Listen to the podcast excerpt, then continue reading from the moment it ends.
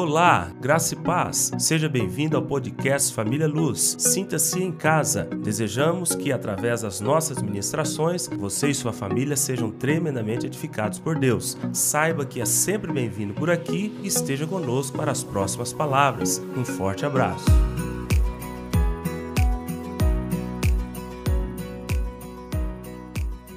Hoje eu quero fazer um convite diferente para você.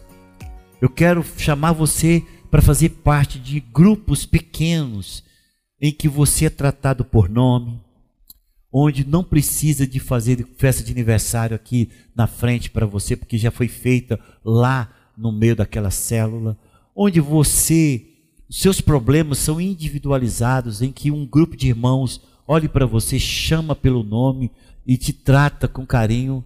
Hoje eu quero chamar você para fazer parte dos nossos grupos pequenos e você vai ver o quanto isso vai ser importante para a sua vida. Eu sei que você está visitando, um dia eu fui visitante em uma igreja, e eu digo para você que a, essa reunião é muito boa, mas é muito impessoal. Você que está nos visitando aqui hoje pode ter certeza, você não teve contato com mais de 10 pessoas dessa igreja. Você ficou ali numa mesa e aí veio alguém bateu nas tuas costas, tudo, mas você não teve contato. E talvez você vai sair daqui muito mais, talvez, entrosado com quem te convidou, mas você não conseguiu. Porque reuniões grandes como esta têm uma característica da chamada da impessoalidade. As pessoas te cumprimentam de forma educada, as pessoas se aproximam de você e dizem muito bem-vinda, as pessoas são muito amigáveis com você, mas só não, não passa disso. Mas quando você visita uma das nossas células ou pequenos grupos que nós temos, quando você chega, você conhece todos pelo nome, todos conhecem o seu nome. As pessoas vão arrancando informações que são básicas para ter um bom relacionamento como você, por exemplo, seu celular, seu e-mail, sua data de aniversário. Não é de uma vez, não, não é um questionário que você responde, não. No convívio ali você vai tendo esses detalhes importantes, de maneira que você faz parte agora de um grupo de pessoas que se importam com você. E quando o dia que você chegar talvez abatido ou triste, acontecer alguma coisa não agradável no trabalho, e você chegar lá naquela, naquela célula ou grupo pequeno, não importa o nome, as pessoas vão olhar para você e falar: Edmond, aconteceu alguma coisa? Não é assim que a gente faz? Por que não? Porque eu estou sentindo você está triste. Eu falo, gente, então, já que vocês perguntaram, deixa eu falar para vocês. E você vai abrir o seu coração e vai ter um grupo de pessoas que vão te abraçar e te orar como um membro da família. Então, nós queremos hoje falar para você que muito melhor do que essa reunião que você está participando hoje será o dia em que você visitar um dos nossos pequenos grupos, porque ali você tem nome, você tem identidade, você tem seu temperamento que é observado, as pessoas vão te amar e vão estar te procurando para participar daquela pequena família que se reúne ali uma vez por semana. Mas você pode perguntar, mas isso tem na Bíblia? Tem. A igreja que nós hoje fazemos parte, elas tinham essas duas reuniões que era o equilíbrio, por isso que nós usamos o avião. O avião não voa com uma asa só. Avião voa se tiver as duas asas e elas muito bem funcionando. Então nós colocamos uma asa chamada reunião de celebração. Você que está aqui nessa manhã nos visitando, você está participando desta reunião que nós chamamos reunião de celebração.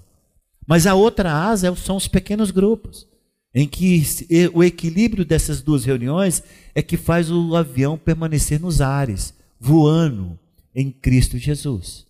Ok? Então nós estamos participando dessa reunião e mas temos outros grupos pequenos. A mesma coisa acontecia no livro de Atos, da onde nós saímos e participamos até hoje da igreja estabelecida no livro de Atos. Vamos novamente para lá. É, Atos capítulo 5, versículo 42 e Atos capítulo 20, versículo 20. Vamos fazer uma rápida resumo do que aconteceu no domingo passado. Foi tivemos também pouquíssimo tempo e nós vamos trazer alguma coisa, mas fique tranquilo, visitante, você vai entender tudo que nós estamos trabalhando. Atos capítulo 5, versículo 42 diz: E todos os dias ao templo. Então está se referindo à reunião de celebração. E todos os dias no templo e de casa em casa, então pequenos grupos. Em todos os dias no templo e de casa em casa não cessavam de ensinar e de pregar Jesus, o Cristo. Ah, onde que tem a importância dos grupos pequenos na Bíblia? Está aqui, bem claro. De casa em casa. Tá ok? E a outra referência que nós colocamos em Atos capítulo 20, versículo 20. É um pouquinho na frente. Tem várias outras referências a reuniões em casa, mas eu peguei essas que está assim, taxativamente falando mas nós temos ali a casa de Cornélio, temos a casa de Zaqueu, né, que Jesus foi, temos várias outras informações nos evangelhos, em Atos dos Apóstolos, mas nós queríamos pegar taxativamente é, falando sobre isso. Então, em Atos capítulo 20, versículo 20 diz: Jamais deixando de vos anunciar coisa alguma proveitosa e de vô-la ensinar publicamente. Então está se falando a respeito dessa reunião grande que era feita no templo, de ensinar publicamente e também de casa em casa. Então, a igreja de Atos dos Apóstolos, ela tinha esse, esse equilíbrio. Ela tinha as grandes reuniões feitas no templo, mas a vida, ela estava pulsando de casa em casa. A vida estava pulsando de casa em casa de casa em casa, ministrando uns aos outros, compartilhando, ora na casa de Simão, ora na casa de Zaqueu, ora na casa de Cornélio, outra, ora em outra casa. Era pulsante a vida da igreja de casa em casa. Então, eu coloquei aqui, agora eu vou somente ler, porque isso aqui eu já passei falando mesmo. Eu coloquei aqui, as células não são um ministério novo dentro da igreja. Elas são a igreja funcionando. Não há um ministério de células. Há ministério, ministérios nas células, ok? As células são uma maneira de nos organizarmos e de sermos expressivos e eficientes dentro da visão que Deus nos deu. Elas não são a nossa maneira, desculpa, elas são a nossa maneira de sermos igreja. Nós somos uma igreja em células. Em uma igreja assim há o equilíbrio entre as células e as reuniões de celebração. Os grupos não são opcionais e nem tampouco um ministério. Nessas igrejas, os líderes-chave são os líderes das células e todo o processo de liderança é integrado e descentralizado para que os líderes de grupo tenham autonomia para apacentar Ali, os ministérios fluem através das células e acaba a distinção entre clérigos e leigos, sendo os grupos normalmente homogêneos. Deixa eu explicar para os nossos visitantes aqui, porque eu citei duas palavras que talvez você não saiba e você vai sair com essa informação muito importante, isso aqui para a sua vida inteira. A partir do século IV, depois da que Jesus se manifestou, veio os apóstolos. No século IV inventaram os clérigos. Os clérigos era um grupo de líderes que achavam que só eles tinham a competência de ler a Bíblia, de ensinar a Bíblia e de mostrar toda a doutrina apostólica. Esse grupo se chamaram clérigos. Então a igreja naquela época, no século IV, tinha dois grupos distintos: os clérigos e os leigos. Então, se fosse para falar para vocês, olhando hoje aqui, eu poderia ser considerado um clérigo naquela época. E vocês os leigos, porque eu estou te ensinando e você está aí olhando para mim e aprendendo.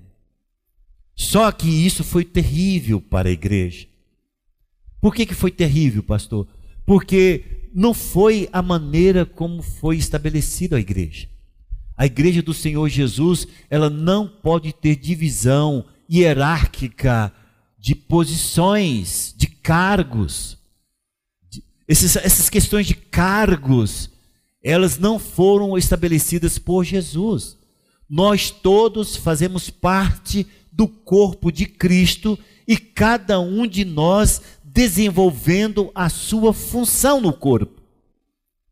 Se o Senhor me deu o dom de ensinar, isso não me faz maior do que você, que talvez tenha um dom de pregar, que tenha o outro que tem um dom de evangelizar, aquele tem um dom de socorro, esse tem o dom de cura. É o corpo de Cristo funcionando. Não, mas aí estabelecer os clérigos e os laicos, ou os leigos.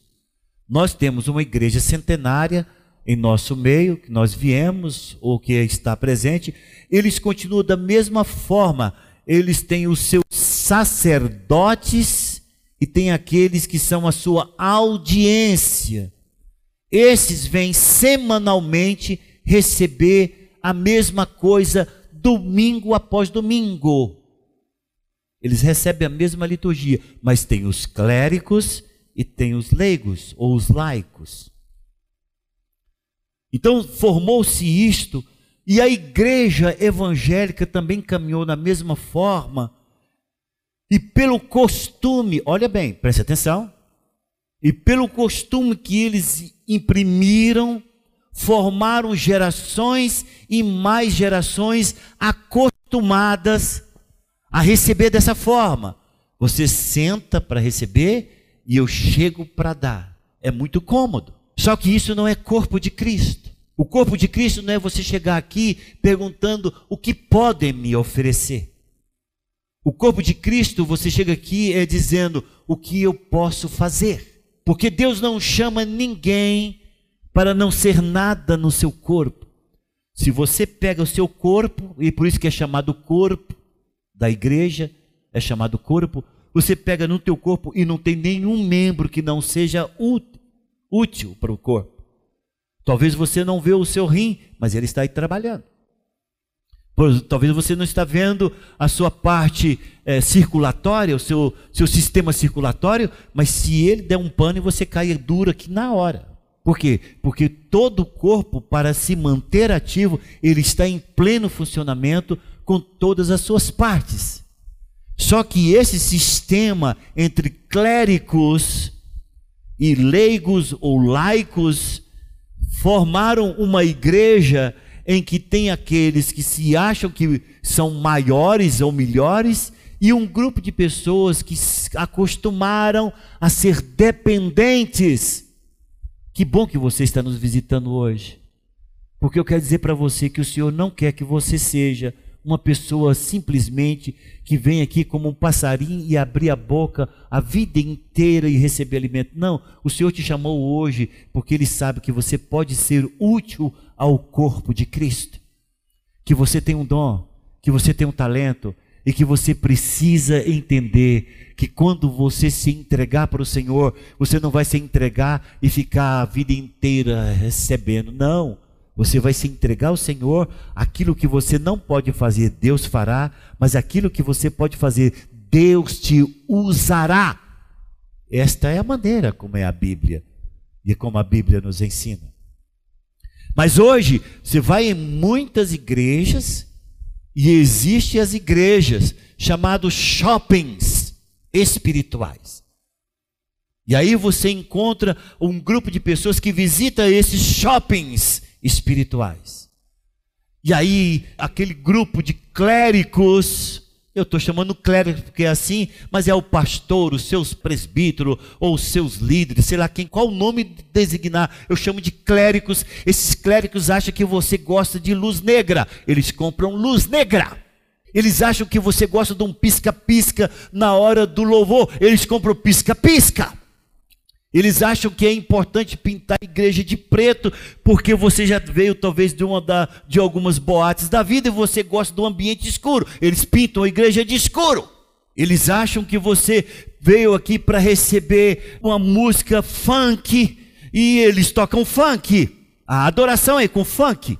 Por quê? Porque eles têm que agradar o seu, a sua audiência ou o seu auditório, porque o dia que você não gostar, você sai dessa igreja como se fosse um shopping e vai para outra.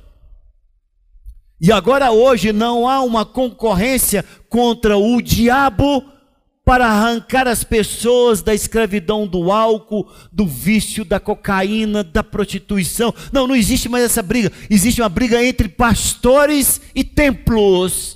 Existe uma briga entre pastores e templos.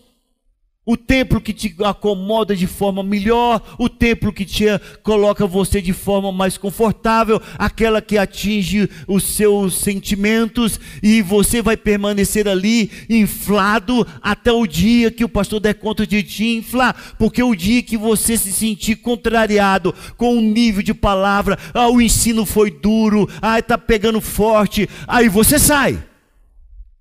Você sai e procura outra igreja que te proporciona aquilo que você gostaria de receber. E as igrejas, então, por conta desse estímulo de igrejas que nós chamamos de igrejas de programa, aí descobre o seguinte: tem um cantor, João Canto Fino, fez sucesso no Brasil, ele vai trazer.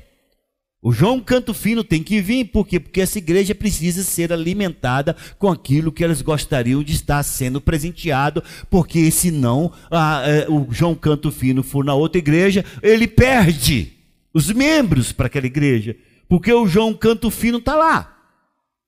E vira uma briga, o cachê do cara começa a aumentar, daqui a um dia 50 mil por uma música, porque eles não vêm de graça eles não estão oferecendo o seu talento para a glória do reino. Eles chegam de avião, ficam no hotel cinco estrelas, você tem que buscar com um carro melhor que você tiver, e eles quase querem que você jogue um tapete para eles, e eles chegam aqui, cantam rapidamente, depois ficam mexendo no celular, não importa o que, que está acontecendo no ambiente, e eles cantam, mas está agradando a plateia. Pode deixar. E aí no final ele passa no caixa, pega os seus 50 mil, vai embora. E aí, mas a igreja está lá. O pastor está feliz. Conseguiu trazer o João Canto Fino e agora a sua igreja não vai perder tantos membros porque ele foi o pioneiro em ter trazido ele. Escuta o que eu quero dizer para você. Isso é a igreja. Que você está vendo hoje em dia. As igrejas hoje em dia estão concorrendo entre si. Hoje, se a igreja é boa, ela não está preocupada quantas pessoas ela vai ganhar, ela vai estar tá preocupada quantas pessoas ela vai arrastar das igrejas na sua imediação para vir para cá. Então, esse não é o tipo de igreja que Jesus quer. Esse não é o tipo de igreja que nós temos a visão de ser o um impacto nessa região. A igreja que nós queremos aqui é a igreja do Senhor Jesus, em que traz o visitante para cá, em que nós queremos ser benção na sua vida, visitante. Nós não estamos com pretensão de ter nada seu. Você fala, por que vocês estão interessados em mim? Não estamos interessados em você.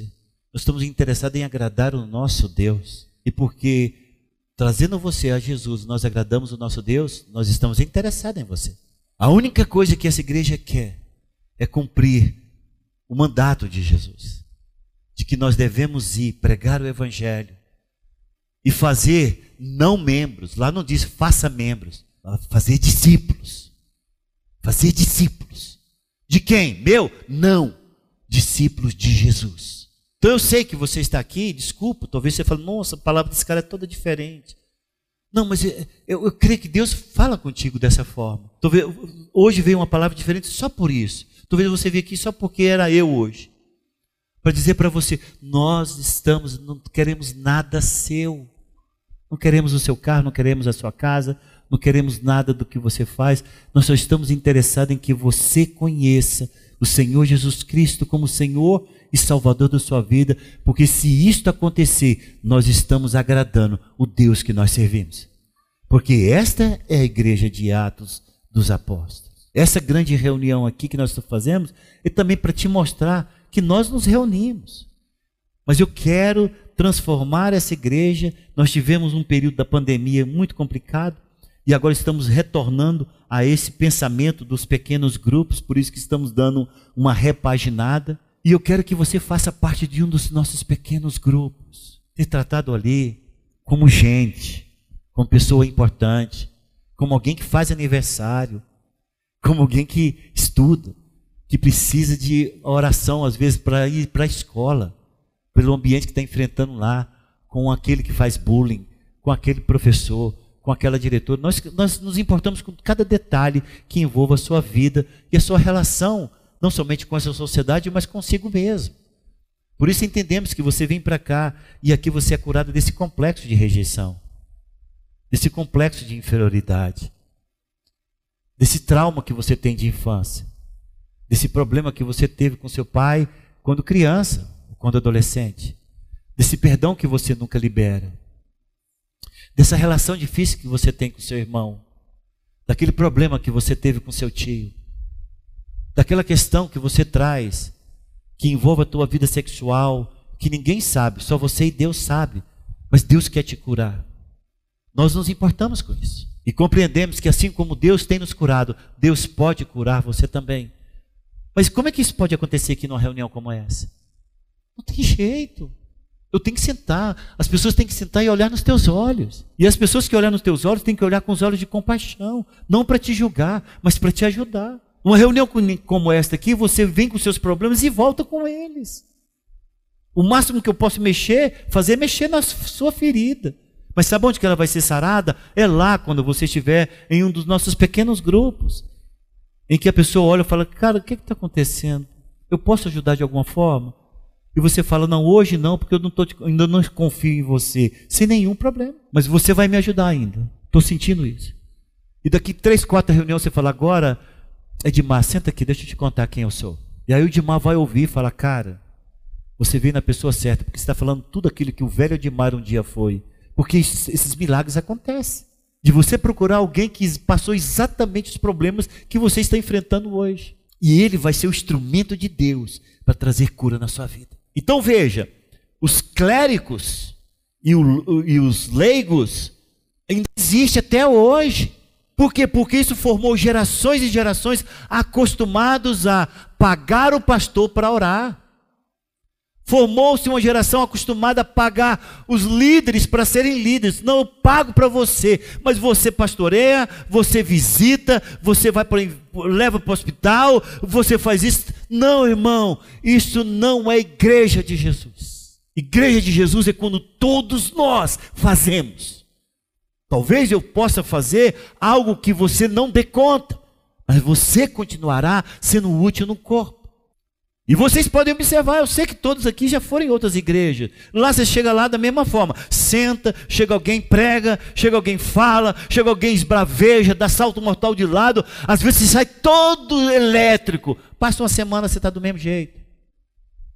Sabe por quê? Porque o que você precisa não são palavras que são ministradas aqui dessa forma. Você precisa de relacionamento. Você precisa de pessoas que esbarram com você, que rela no teu ombro, que dizem: Eu estou aqui, cara.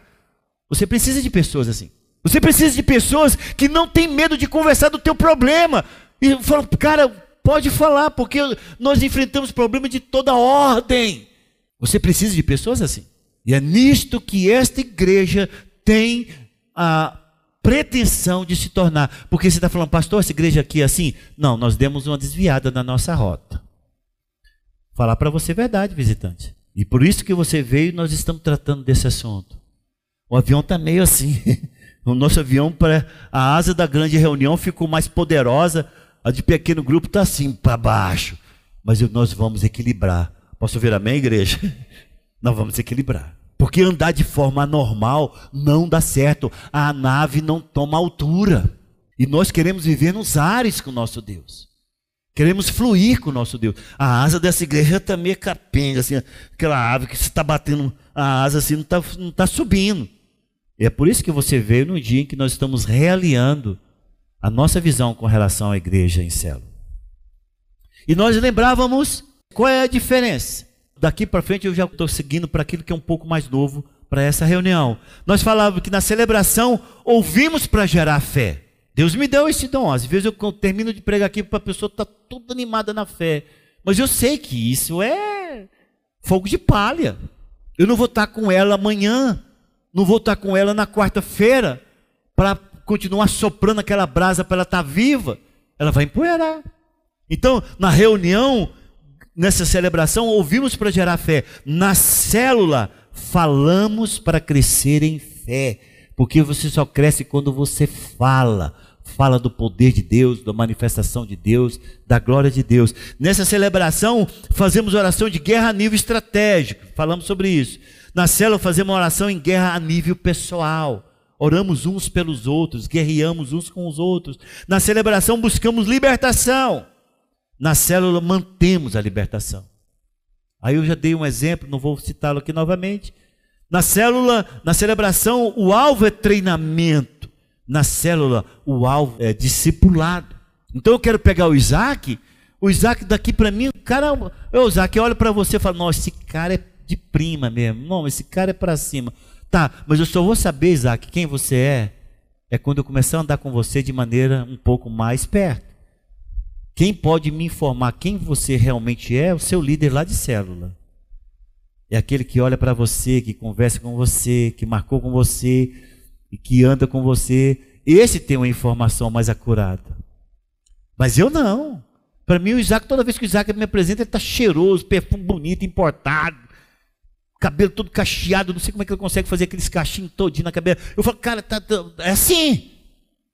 Eu só pego o exterior. Mas é lá na célula, no discipulado, é que João Cremão vai falar, pastor, não estou brincando, agora já não é você não. Não se encante com a cor da chita, como minha mãe falava, né? Não se encante com a cor da chita. Por baixo disso precisa de muito tratamento. Então, na celebração, o alvo é ministrar a palavra, que eu estou fazendo aqui. Mas lá na célula, o alvo é praticar e compartilhar a palavra. Olha, visitante, você vai sair daqui e você vai falar para alguém que talvez esteve com você. O que, que ele quis dizer com aquilo? Então, aquela, aquela parte da palavra te preocupou. Assim é com todos nós. A irmã Meusa vai sair daqui e falar: oh, Eu gostei mais daquela parte que o pastor falou aquilo. Bateu em cheio, casou com o que eu penso. E as outras partes? Não, não me lembro, não, mas essa ficou firme. Ela vai chegar na célula dela com isto. Quando o irmão perguntar, Rubens, qual a parte da palavra que mais falou com você? Parte que falou para ele e que ele vai remoer lá na célula vai edificar a todos, porque vai ser com uma palavra muito mais comum, muito mais fácil, muito mais simples, muito mais palatável. Na celebração, aprende-se com o pregador. Na célula, aprende-se uns com os outros. Na celebração, temos testemunho e evangelismo de massa, na célula temos testemunho e evangelismo pessoal. Então, a gente vê claramente essa distinção importante. As duas reuniões são importantes, mas desde que, desde que elas estejam em equilíbrio. Pastor, mas por que o senhor está falando isso? Porque nós temos mais de 100 pessoas nesta igreja que deixaram de ir nas células. Nós temos mais de 100 pessoas que não frequentam as nossas células. E nós queremos que essa igreja volte a ter o equilíbrio, sim. Todo mundo nessa reunião e todo mundo nas células. Pastor, onde estão? Estão aí, às vezes está sentado do teu lado. É, não vai nem olhar para o lado. Se nós continuarmos fazendo vista grossa com relação aos pequenos grupos, eu vou mostrar para vocês o perigo que acontece e alguns nós já estamos errando nele, que precisamos realinhar. Preste bem atenção. Se nós simplesmente falar, não, chega de célula. Vamos ficar só com esse negócio. Isso aqui é bom demais, né? Isso aqui é muito mais fácil. Se a gente pensar dessa forma, vou mostrar para você nos erros que a gente pode incorrer. E que já temos isso em evidência em alguma circunstância em nosso meio. A ceia do Senhor se transforma em um mero ritual. Por quê, pastor? Porque a melhor ceia é aquela que é celebrada lá na célula, ministrada pelo teu líder de célula. Porque é os comuns sentados juntos é, e olhando uns para os outros, compartilhando do mesmo pão e do mesmo vinho. É ali que a presença de, do Senhor se manifesta. Agora nós aqui, nós lutamos para ser o contrário. Já viu tanto que a gente luta para não ficar um ritual? Por quê? Porque, irmão, se, é, muito fácil. Chega aqui, distribui o pão. Senhor, Senhor, toma, coma do pão, beba do vinho, e a gente já passa para outro assunto. O que temos feito isso, às vezes temos feito ou não temos feito? Temos, irmão, eu assumo isso.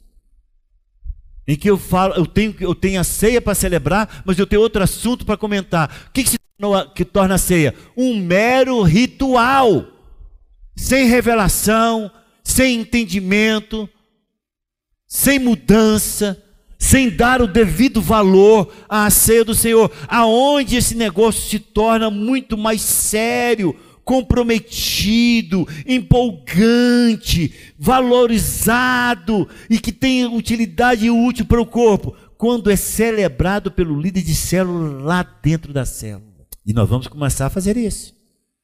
Eu estou falando isso aqui para vocês, não é porque eu estou falando e a gente fala, e aí, vamos fazer, vamos fazer. Não, estou falando para vocês o, o que, que nós vamos voltar a fazer. Nós não vamos ter ceia mais aqui na igreja. Nós vamos ter ceia nas células. A gente corre o erro e às vezes corre o perigo em que a estilo da liderança se torna profissional.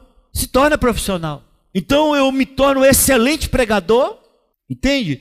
E eu não quero fazer mais nada. Não, não, não, esse negócio aí passa para outro pouco. Porque não, porque o meu dom, meu chamado é pregar. Eu ganho aqui nessa igreja para pregar. E a gente tem um monte de profissionais de, de igreja, profissionais de púlpito. E se nós não compreendermos e voltarmos para os nossos pequenos grupos, nós estaremos caminhando para isso, irmão, formar profissionais Vai ter um monte de pessoas querendo, vão ficar perto de mim assim, vão tal. Aí chega assim perto de mim assim, assim, pastor, quanto que o senhor ganha? Aí eu falo tanto, uau, eu vou querer ser pastor. Como é que faz para ser pastor? Vamos ter profissionais. Porque estão pensando muito mais no salário do que no chamado ou no ministério. Corremos o risco do discipulado simplesmente não existir e ser somente transformado em treinamento. Esses dias alguém estava me cobrando treinamento na igreja. Eu falei, irmão, treinamento é importante, nunca vamos deixar de ter. Mas o que você precisa não é treinamento, você precisa de discipulado. Você não precisa de treinamento, você precisa de discipulado. Porque o treinamento te molda com mecanismos naturais.